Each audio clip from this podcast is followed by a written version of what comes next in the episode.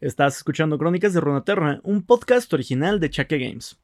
Muy buenas chicos, espero que se encuentren todos excelentemente bien. Tengo que comenzar este episodio con una disculpa ya que prometí este capítulo para la semana pasada. Lamentablemente por cuestiones de trabajo no me dio tiempo de poder subirlo, pero ya lo traemos aquí. Así que vámonos de volada muchachos porque es uno de esos episodios que traen carnita, que traen mucho, mucho audio. Entonces yo creo que va a ser mejor que comencemos rápido para que lo terminemos lo antes posible. Así que pues nada, los dejo con el episodio, espero disfruten esta historia y cómo se entrelazan las historias. Por cierto, si alguien quiere saber más sobre uno de los personajes de este episodio, pueden checarlo en mi canal de YouTube, ya que ese episodio de, de Talía lo subí cuando, vamos, cuando el podcast todavía no era tan prostituido como hoy en día. Entonces Spotify no estaba ni tan de moda, ni se utilizaba para escuchar podcast como se hace hoy en día, al menos en español.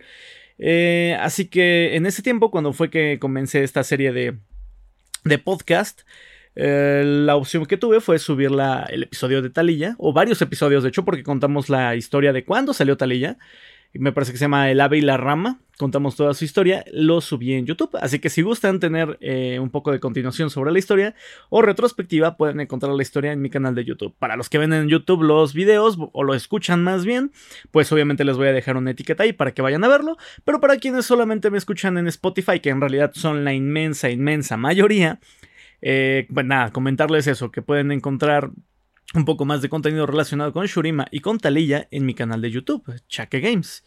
Así que pues nada chicos, espero que les guste este episodio, se los dejo con mucho cariño. Hasta luego. Unidas por el vacío. Kaisa se asoma por la boca del túnel y siente que está en el borde del mundo. Delante de ella hay un abismo, tan profundo que la luz del sol no llega al fondo. A su alrededor hay docenas de aberturas hacia otros túneles, todos están tallados en la piedra que yace muy por debajo de la superficie, que ahora se desmorona y queda expuesta. Alguna vez, este fue el hogar de una vasta colonia de criaturas del vacío. Estas fueron sus madrigueras, formadas con la arbitrariedad de la materia sin formar. Esquinas cerradas, callejones sin salida, bucles sobre bucles, todo construido con el único objetivo de devorar al mundo. Ese es el vacío, máquinas orgánicas y racionales cuyo único instinto es pelear y consumir y deshacer todo sin pensar en otra cosa más que en el presente. Kaisa ha matado suficientes bestias como para saber que no hay nada más en ellas. Pero el túnel en el que se encuentra es diferente. No es una destrucción al azar, es prácticamente una línea recta que se dirige al norte, una que ella ha seguido por casi cuatro días. Este túnel este pasadizo fue hecho con un propósito, con un objetivo. No tiene sentido. Kaisa le encontrará un sentido, empezando por hacia dónde conduce este pasadizo. Hasta ahora lo condujo a este abismo. Vislumbra las aberturas del otro lado. Es difícil decir cuán profundas son, pero apostaría su segunda piel a que una de ellas forma parte del mismo pasadizo donde está ahora mueve los hombros. Su armadura viviente se despierta, pegándose a ella con fuerza. Ha sido su única constante y ha crecido con ella desde que era una niña pequeña. Fue una de las bestias del vacío que mató a su familia y destruyó su aldea. Cubierta con su coraza, Kaisa siempre será vista como un monstruo. Pero sin ella no podría salvar al mundo del vacío. Sin ella no sería nada. Las vainas escamosas de sus hombros se flexionan y los cristales incrustados se iluminan cuando ella apunta a su primer objetivo. El calor de los cristales genera un misil de plasma. Ella lo lanza hacia la boca del túnel de las profundidades. Le toma 6 segundos cruzar el abismo. Gigante. Otro segundo. Y el misil se estrella contra una curva. Nope, no es lo que busca. Desde aquí, lo único que hace es apuntar y disparar, una y otra vez, la mayoría de los misiles golpean algo después de uno o dos segundos, pero Kaisa le sobra la paciencia. Sería con esto el tiempo que sea necesario. Encuentra el túnel que está buscando justo cuando el sol comienza a caer. Espera que el misil cruce el abismo y luego empieza a contar. 1, 2, 3, 4, 5, 6 es este. Ahí está el otro extremo del pasadizo. Sonriendo, dispara un aluvión de misiles alrededor de la abertura para marcarla. El misil anterior sigue viajando, hasta que escucha el chillido horrible del impacto. Repliega las vainas en sus hombros para ocultar la luz que irradian. Espera en silencio que su presa se presente. Otro chillido. Una criatura del vacío emerge del otro lado del túnel. Kaisa lleva años luchando y observando y catalogando criaturas del vacío. A esta no la ha visto antes.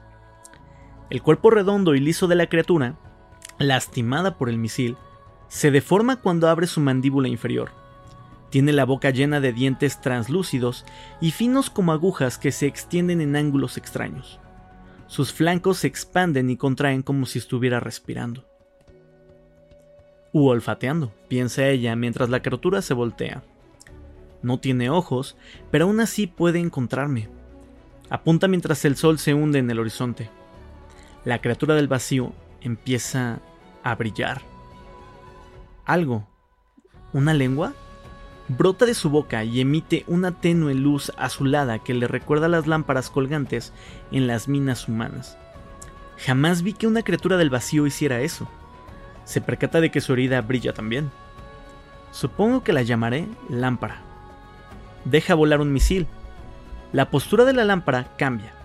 Suelta un chillido agudo y sostenido y esquiva el disparo de Kaisa. Maldición. Kaisa prepara otro tiro. Todo el túnel detrás de la criatura brilla con una luz azul. Cientos de lámparas se unen a la primera, con las bocas abiertas y las lenguas extendidas y brillantes. Kaisa se obliga a respirar despacio se las ha visto peores.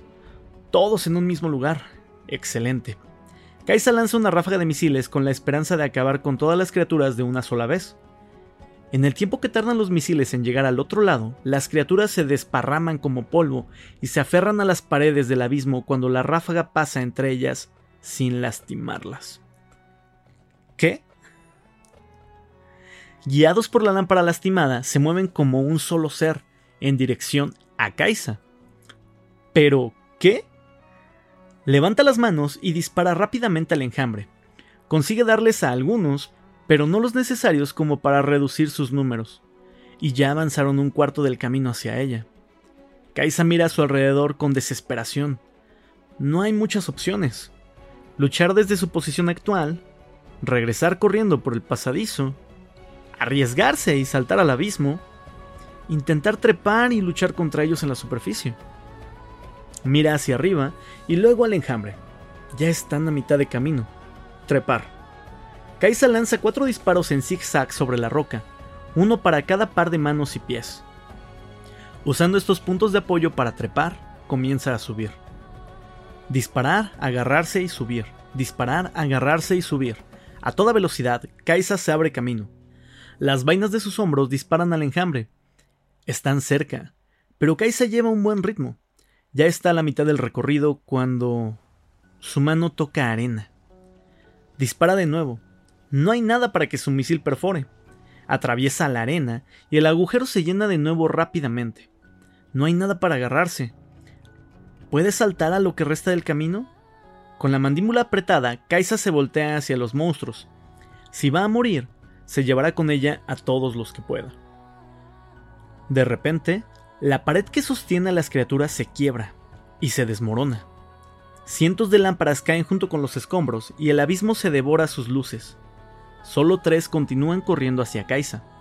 Ese número sí puede manejarlo. Están tan cerca que puede ver las púas en sus lenguas. Tres disparos, dos lámparas menos. Queda una. Golpea con su lengua espinosa el costado de Kaisa, sus costillas se fracturan debajo de la armadura cuando se estrella contra la roca. Lucha por respirar mientras el traje cura su herida. Agarrada a la pared con la mano izquierda, Kaisa cierra su mano derecha alrededor de la lengua de la criatura, justo debajo de las púas. Brota poder morado. La lengua de la lámpara se derrite en su mano. Gritando, la criatura cae, retrocede. Kaisa apunta. Esta vez no falla. Bien, Respira. Bien. Siguiente paso. Tiene que encontrar una forma de salir a la superficie. En ese momento, se percata del cubo de piedra que sobresale de la arena. Eso no estaba allí antes. Kaisa se estira y lo agarra. Tiene el tamaño exacto para su mano. Prueba si aguanta un poco de su peso. Aguanta. Con curiosidad, se inclina a un lado y mira hacia arriba. Más o menos a un brazo de distancia hay otro de esos cubos de piedra. Dejará las preguntas sobre este cambio de suerte para después. Kaisa trepa un cubo a la vez, hasta que logra salir. Bajo la luz de la luna, mira a su alrededor y no ve ningún punto de referencia, solo dunas y riscos rocosos. Una tormenta de arena se levanta en la distancia. Baja la vista hacia el abismo. Si entrecierra los ojos, casi puede distinguir un brillo. El viento aúlla. La tormenta se acerca rápido. Se voltea para mirarla de frente. En el centro de la tormenta hay... ¿Una chica? El suelo estalla bajo los pies de Kaisa. Vuela por los aires en dirección a la tormenta, con un brazo cruzado sobre sus costillas rotas. Cambia de posición a mitad de camino y las vainas de sus hombros se cierran sobre ella como un ariete. Si quien ataca a Kaisa quiere atraerla, ese es su error. Siente que algo la toma de los hombros y de las muñecas, la lanza hacia abajo y la estrella contra el suelo. Pareciera como si sus costillas estuvieran en llamas, y el casco en su cabeza se quiebra donde hizo contacto con la tierra. Kaisa se levanta y lucha para extender las muñecas. Una bufanda roja adornada con piedras, desaparece. Y con un grito gutural hace brotar llamas de sus manos. Se detiene ante la expresión de sorpresa y horror en el rostro de la chica. Incluso después de tantos años, Kaisa se sigue desconcertando cuando alguien la mira y solo ve un monstruo. Supéralo, Kaisa. Levanta las manos y lista para atacar. ¿Eres humana? Kaisa se da cuenta de que está mirando a la niña a través de la rajadura en su casco. Ah. ¿Puedes verme? No importa. Los humanos siempre le temen, sepan o no que es una de ellos. Pero la expresión de la chica renueva tontamente las esperanzas de Kaisa. Tal vez esta vez sea diferente. Con cautela, Kaisa se saca el casco para revelar el resto de su verdadero rostro. La chica cae de rodillas, y Kaisa se queda sin aliento. Lo siento mucho, dice la chica. Pensé que eras... ¿Un monstruo? Bueno, sí. La chica señala el abismo. La gente no sobrevive demasiado tiempo en esos colapsos. Observa la segunda piel de Kaisa. Y tú no pareces humana, a primera vista.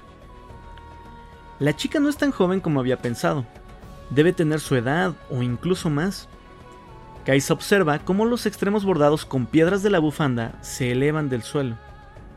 Las piedras, dice con calma. Tú controlas las piedras. La chica asiente con la cabeza mientras la bufanda rodea su cuello como por arte de magia. ¿Tú hiciste que esos cubos brotaran de la arena? La chica se encoge de hombros, sonriente. Podía sentir que había alguien allá abajo con esos monstruos, así que quise ayudar. Se le borra la sonrisa de la cara. Es todo lo que he estado haciendo las últimas semanas. O tal vez meses. Es difícil llevar la cuenta del tiempo. Kaisa parpadea. Los ojos de repente le arden. Se da cuenta de que alguien más está luchando contra el vacío. No de la misma manera que yo, pero... ¿Quién eres? La sonrisa regresa al semblante de la chica. Me llamo Talilla. Unas llamas danzantes reciben a las dos mujeres cuando entran al campamento de Talilla. Pero es el olor a carne asada lo que capta la atención de Kaisa. Está sorprendida de que Talilla no se adelante para advertirles a los demás que no le tengan miedo al monstruo. No puede culparlos por sentirse así cuando su armadura viviente ruge hambrienta, lista para devorarse a cualquiera que se acerque demasiado. Las tiendas, armadas con retazos de tela y bloques de piedra sólida, parecen ser trabajo de Talilla, un grupo de 30 o 40 personas, casi todos niños y ancianos, están sentados alrededor de una gran fogata en el centro del campamento. La forma en la que la miran, el silencio, con los ojos bien abiertos y los hombros encorvados, le resulta horriblemente familiar. Miedo. Kaisa no mira a nadie a los ojos. Es por su propio bien, pero en realidad es por el de ella. Talilla extiende los brazos cuando presenta a Kaisa y se lanza a relatar dramáticamente su encuentro. El único movimiento en la multitud es el crepillar de las llamas. Quietud y silencio son las únicas respuestas al relato de Talilla. No hace falta que me quede, murmura Kaisa. Talilla sacude la cabeza. Estás herida. No puedo dejarte ir cuando no has comido ni descansado. No lo haré. Un niño con la mitad de su estatura y una bufanda roja sobre los hombros se levanta. ¿Estás segura de que eres humana? Entrecierra los ojos. Tal vez sea algún tipo de disfraz. Casi se cae de espalda debido a la fuerza que dos chicas mayores hacen para tirar de él y que vuelva a su lugar. Talia se ríe. ¿Alguna vez viste un monstruo del vacío sonreír, Samir? Retruca. No. Todos miran a Kaisa, expectantes. Ensaya la mejor de sus sonrisas con la boca cerrada para no parecer tan agresiva. Parece que no asusta a los niños. Una victoria. El niño Samir se vuelve a parar. Está bien, dice mientras camina hacia Kaisa. le ofrece un palillo con un pedazo de carne a medio comer. ¿Quieres el resto de mi serpiente de las arenas? Todo el mundo parece relajarse cuando Kaisa acepta la comida. Arranque la carne del palillo y traga sin masticar. Su armadura ronronea aliviada. Saifa, una de las niñas más grandes con cuentas de jade enhebradas en su cuello, le ofrece más. Esta vez, Kaisa demora el bocado para apreciar el gusto a canela, limón ácido y bayas ultawat ahumadas. El sabor le trae viejos recuerdos. La vida con sus padres, su padre cocinando sobre el fuego mientras su madre molía las ultawat en su mortero Kaisa sacude la cabeza para despejar la mente. Nada bueno proviene de obsesionarse con esos recuerdos. Ciertamente no necesita más comida, ya que ingirió lo suficiente como para que sus costillas empiecen a sanar. En el campamento hay un clima relajado, y la gente conversa mientras come. Algunos incluso le han dado la espalda, una muestra de confianza, y la esperanza en los ojos de Talilla es inconfundible. Parecen decir Quédate, por favor. No te vayas todavía. Me quedaré un rato, concede Kaisa, para curarme. El pasadizo seguirá ahí mañana. Durante la noche, Kaisa se satisface de comida y de historias. Todos tienen un cuento para contar. Los niños más chicos hablan de cómo sus hogares se hundieron en la arena, de cuánto extrañan a sus padres y hermanos, y de cuánto desean reencontrarse pronto con ellos están muertos, asesinados por el vacío, al igual que mi propia familia. Kaisa no dice lo que piensa. Algunos de los mayores hablan de los guerreros ascendidos bendecidos por el sol, otros cuentan la historia del último emperador y del caos que siguió a su muerte. Saifa describe la oscuridad que infectó a los ascendidos y los volvió locos y malvados. Ninguno de sus relatos es creíble, pero Kaisa escucha con atención. La historia que cuenta Kadira, una chica mayor con brazaletes de piedra en los brazos, es por lejos la más extravagante. Habla de un lugar llamado Sholan, del otro lado del Sai Kalek, que ha estado protegido por la magia durante milenios. Se dice que es un paraíso, suspira, con bibliotecas y jardines y aguas que fluyen hasta donde alcanza la vista. Y todos se sienten seguros, no tienen miedo. Kaisa no se da cuenta de que resopló con burla hasta que Kadira y los niños la miran. Ningún lugar está a salvo del vacío, dice Kaisa. En especial tan cerca del Sai Kalek. Es un mito. Es real, insiste Kadira. ¿A dónde crees que nos dirigimos? Sin decir otra palabra, Kaisa se levanta y deja solos a los cuentistas. Encuentra a Talilla apoyada en una de las tiendas, conversando animadamente con Saifa y Samir, más iluminada por la luna que por la fogata. Saifa pasa el dedo por un pergamino abierto. ¿No estarás buscando ese lugar, Sholan? Kaisa no usa un tono de pregunta. Se estarían exponiendo a un grave peligro si cruzan el Sai Kalek por una fantasía. Talilla intercambia una mirada con Saifa, quien le extiende el pergamino a Kaisa. Un mapa del este de Shurima. Señala un punto al norte del Saikalek, Sholan, al norte, la misma dirección que el pasadizo. Kaisa frunce el entrecejo. Es la mejor oportunidad que tenemos para darle seguridad a esta gente, explica Talilla. Sus casas están destruidas, sus familias separadas. Necesitan tener la esperanza de que todo estará bien. Las falsas esperanzas no ayudan a nadie. Cuando se trata del vacío, lo único que puedes hacer es correr, y rápido. Talilla sacude la cabeza. Si rodamos el SAI nos quedaremos sin comida. Si nos quedamos donde estamos, nos quedaremos sin comida. Si volvemos, lo único que encontraremos serán escombros. ¿A dónde más huimos? Kaisa mira fijamente a Talilla. ¿Sabes quiénes viven en el Sai Kalek? ¿Quiénes cazan allí? Los Sher Sai. Hemos escuchado historias. No, Sholan es una historia, dice Kaisa. Los Sher Sai son reales. Luché contra ellos en el pasado, contra muchos de ellos a la vez. Este es un nido. Intentar cruzarlo es una sentencia de muerte. Yo también luché contra criaturas del vacío. ¿O te olvidas de que yo te salvé? Esos no eran Shersai. Sean lo que fueran, yo los derroté cuando tú no pudiste. Kaisa puede ver determinación en el semblante de Talilla. Si Sholan es nuestra única esperanza, allí es donde guiaré a todos. Además, tenemos un plan, dice Samir emocionado. Talilla construirá un puente, o una pared, o algo así sobre la arena, y la gente pasará por allí. No puede ser mucho más mayor que yo cuando el vacío me llevó. En voz alta pregunta ¿Qué? ¿Tú también puedes mover piedras? Soy el mejor encantador de piedras que hayas conocido, dice Samir con una sonrisa confiada. Ninguno de esos monstruos puede moverse más rápido que mi tabla de las arenas, y si lo intentan, hace la mímica de una explosión proveniente del suelo.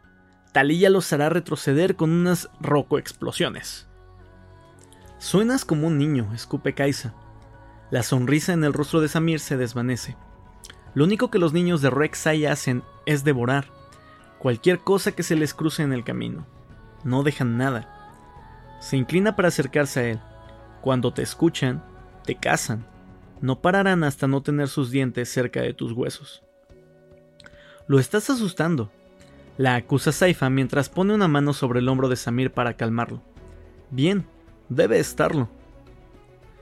Ven con nosotros entonces, dice Talilla con voz firme. Puedes ayudar a cuidar a todos. No, porque ustedes no irán. Kaisa señala a Samir. No expondrás a estos niños a este tipo de peligro. Morirán. Rodea el Sai. Llévate a cuantos puedas. Deja aquí a los más lentos y usa sus raciones para... No lo haremos. Samir se para frente a Kaisa y alza la vista para mirarla fijamente. Talilla nos protegerá. Yo nos protegeré. Infla el pecho con orgullo. Voy a ayudar a esta gente y todos cruzarán al otro lado porque... Porque cada una de nuestras vidas valen. Vuelve enojado a la fogata con Saifa detrás de él. Es tu única opción, dice Kaisa con calma. De otra manera los estás condenando a todos a la muerte.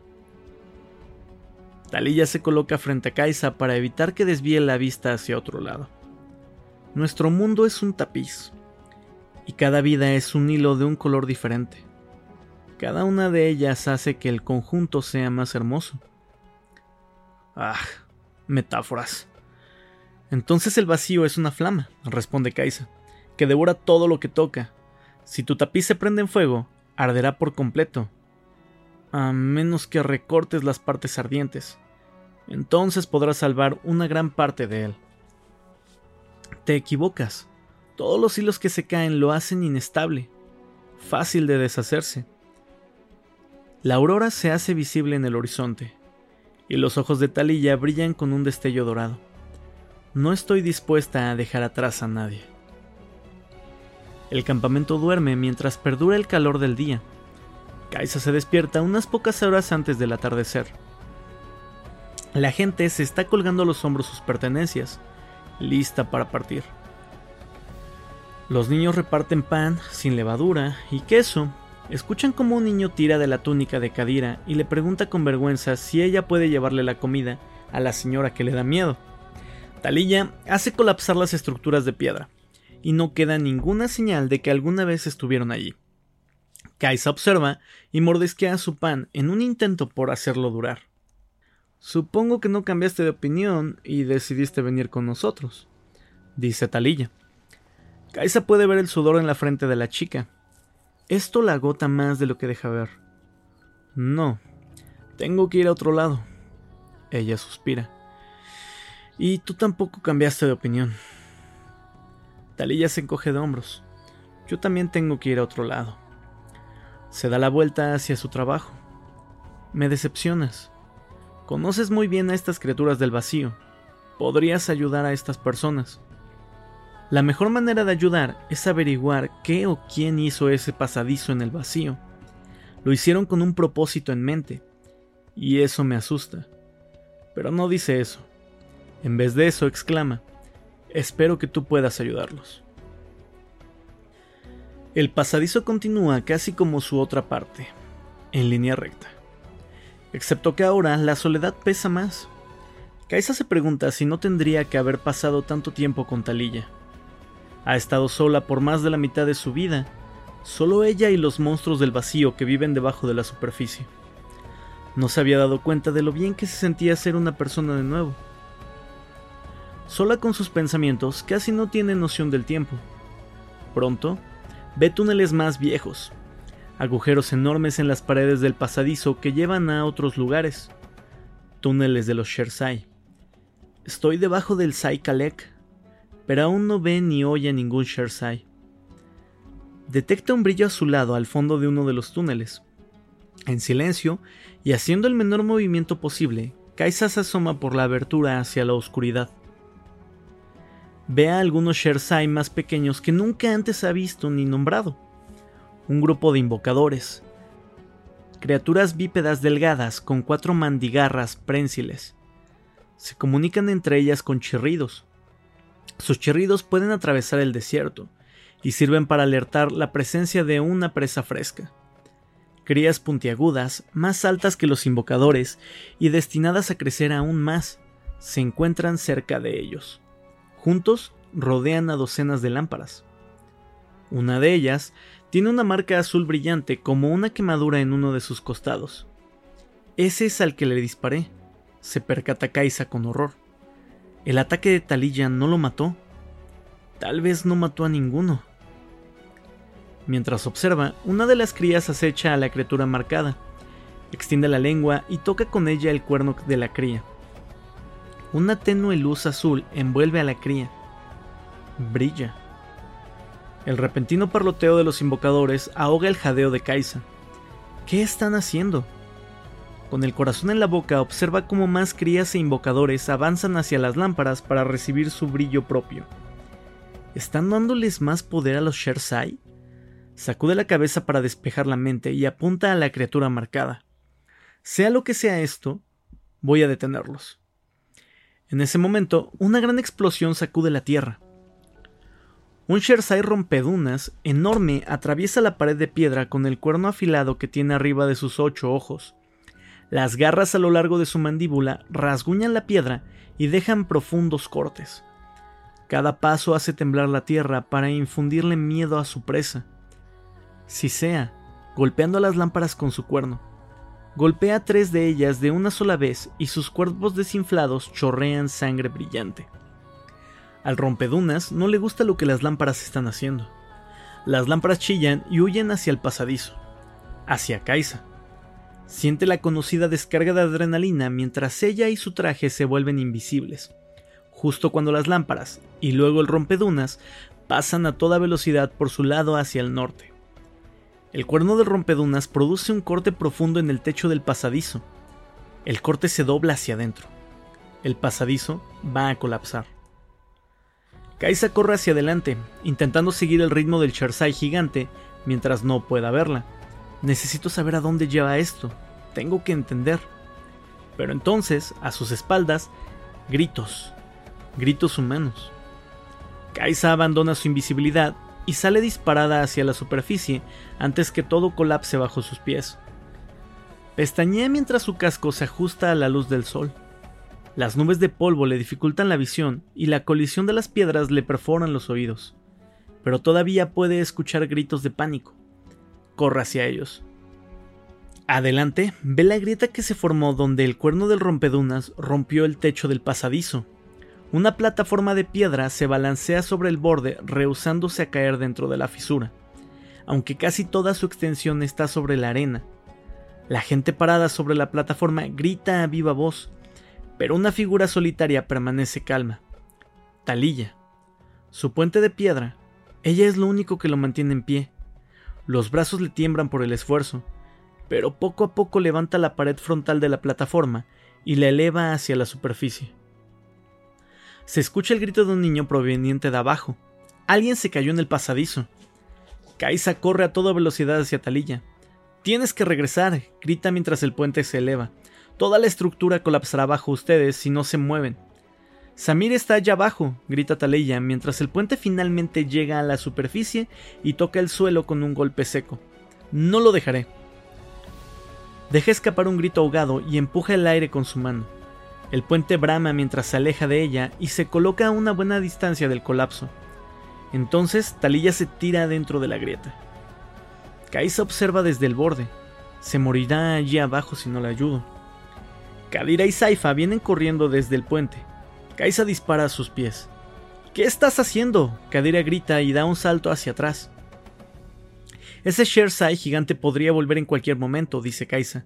Saquen a los otros de aquí. No nos iremos a ningún lado hasta que no sepamos que Talilla y Samir están bien, dice Saifa con los puños cerrados.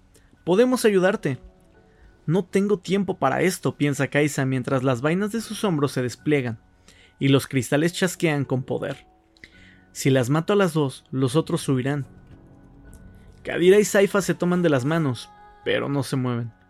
Kaisa recuerda las historias que contaron alrededor de la fogata, la comida que compartieron con ella y el miedo que sentían por ella, y cómo se fue desvaneciendo a lo largo de la noche. No quiero lastimarlas. Bajaré y los ayudaré.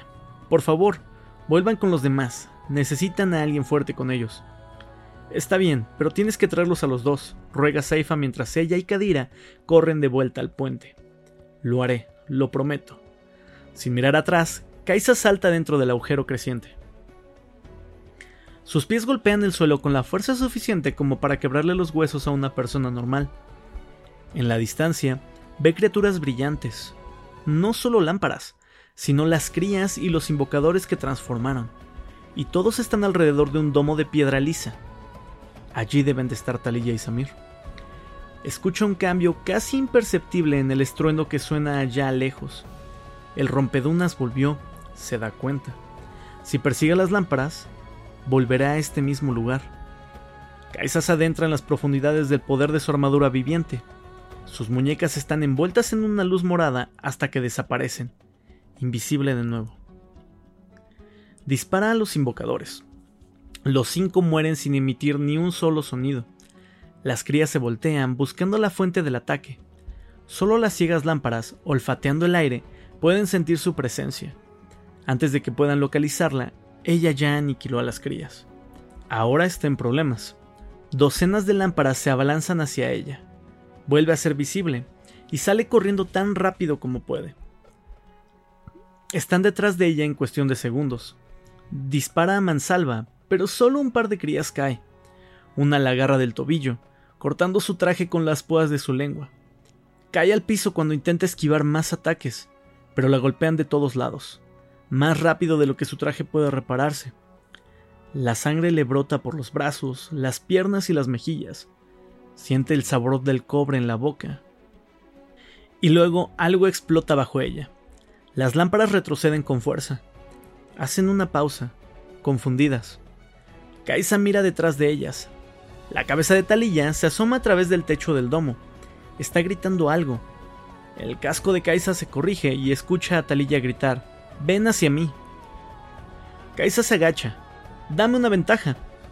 El suelo explota bajo sus pies y la propulsa por los aires por encima de las criaturas hacia Talilla. Aterriza sobre su tobillo bueno e intenta correr, pero no puede. Entonces se sumerge de nuevo en el poder de su traje, dejando que drene sus reservas de energía para acelerar la curación de su tobillo. No puede correr muy lejos, pero intentará que valga la pena. Mientras los monstruos se acercan, Talilla trae a Kaisa hacia ella de nuevo. El suelo en el que aterriza es diferente, con bultos puntiagudos que salpican el suelo. Kaisa pasa por encima de ellos, intentando que las lámparas la sigan a ella en vez de dirigirse a Talilla. La criatura que va adelante lleva su marca y se acerca lo suficiente como para golpearla de nuevo. Una explosión la vuela en mil pedazos y la tierra se mancha de sangre brillante. Kaisa se detiene, impactada. Sigue corriendo, grita Talilla. Eso es lo que provoca las explosiones. La obedece y rodea a Talilla. Unas pocas lámparas se acercan demasiado. Las rocoexplosiones de Talilla las destruyen. Parece que las otras criaturas entienden y se detienen, pero ahora son el objetivo de los misiles de Kaisa. En poco tiempo sus números decrecen, pero el estruendo se hace más fuerte cuando el rompedunas se acerca. No tenemos mucho tiempo. Solo queda un puñado de ellas.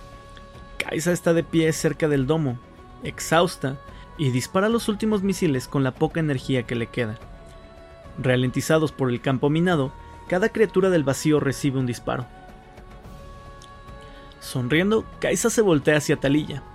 La chica está pálida y tose por culpa del polvo presente en el aire. Tiene el brazo alrededor de los hombros de un asustado Samir, que lucha por mantenerla en pie. No puedo, jadea Talilla.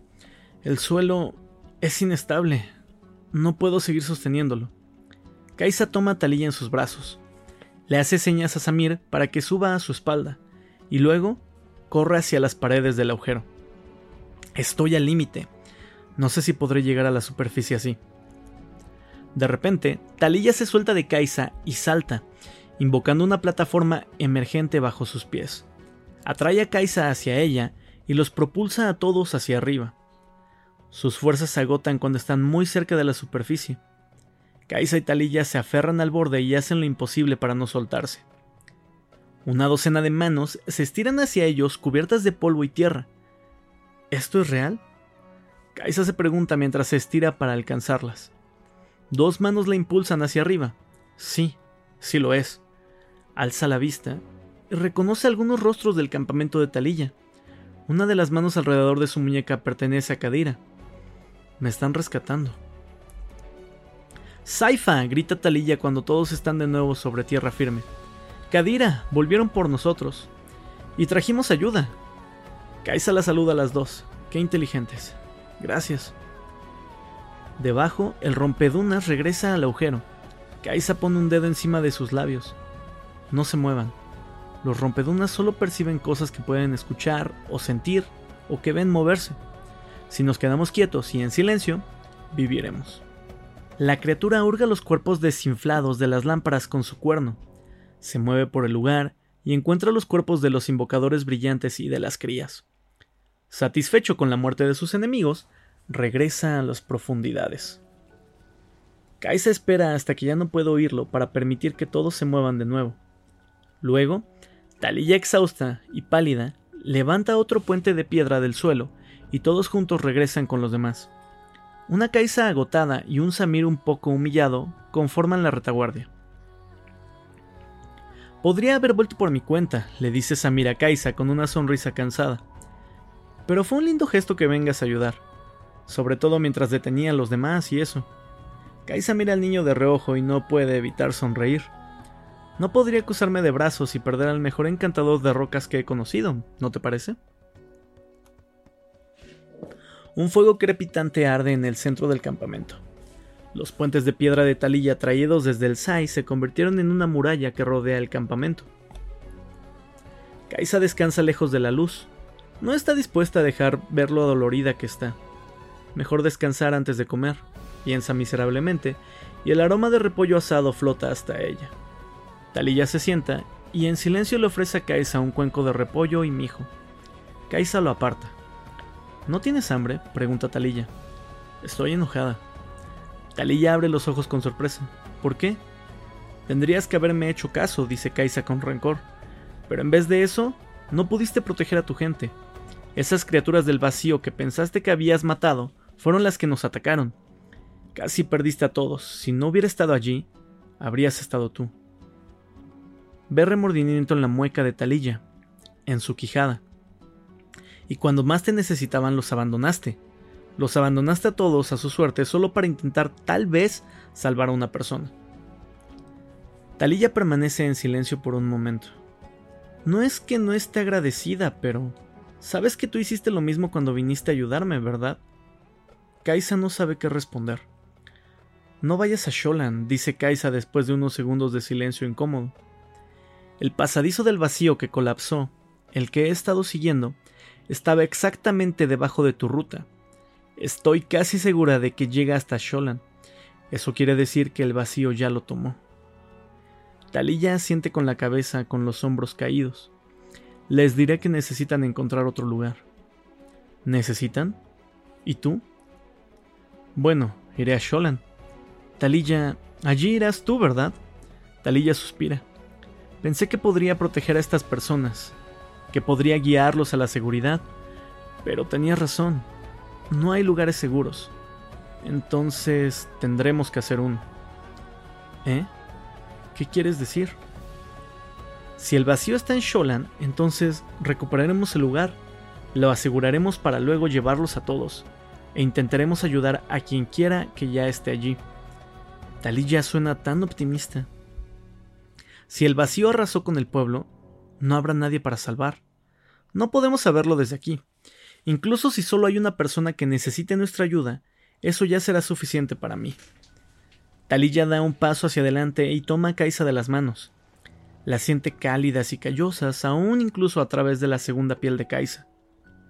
No puedo hacerlo sin ti, Kaisa. No pude matar esas lámparas yo sola, pero pude hacerlo cuando estabas allí, conmigo, encontremos ese lugar juntas. Si ella hubiera estado allí cuando mi casa sucumbió al vacío, tal vez hubiera sido diferente. Kaisa puede ver la esperanza en los ojos de Talilla, la fuerza que hay en ellos. Pero soy lo que soy. El mundo me necesita así. Y a ella también. He visto lo que podemos hacer juntas. Creo que yo también la necesito. Como también la necesita quien sea que siga con vida en Sholan. Kaisa muerde un pedazo de repollo asado y asiente con la cabeza. Está bien.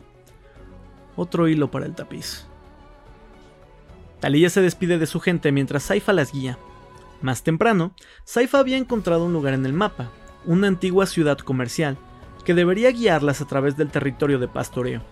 Incluso si nos quedamos sin comida, es muy probable que podamos cazar allí, le mencionó. Cuídate mucho, había dicho Talilla abrazándola con fuerza que las bendiciones del gran tejedor caigan sobre ustedes. Ahora, están fuera de la vista. Se voltea hacia Kaisa, su única compañía durante la próxima etapa de este viaje. Sé que ella está feliz de tener compañía, piensa Talilla, sonriendo en secreto, incluso si lo niega. Juntas atraviesan el Saikalek sobre un puente de piedra flotante, sus destinos momentáneamente entrelazados.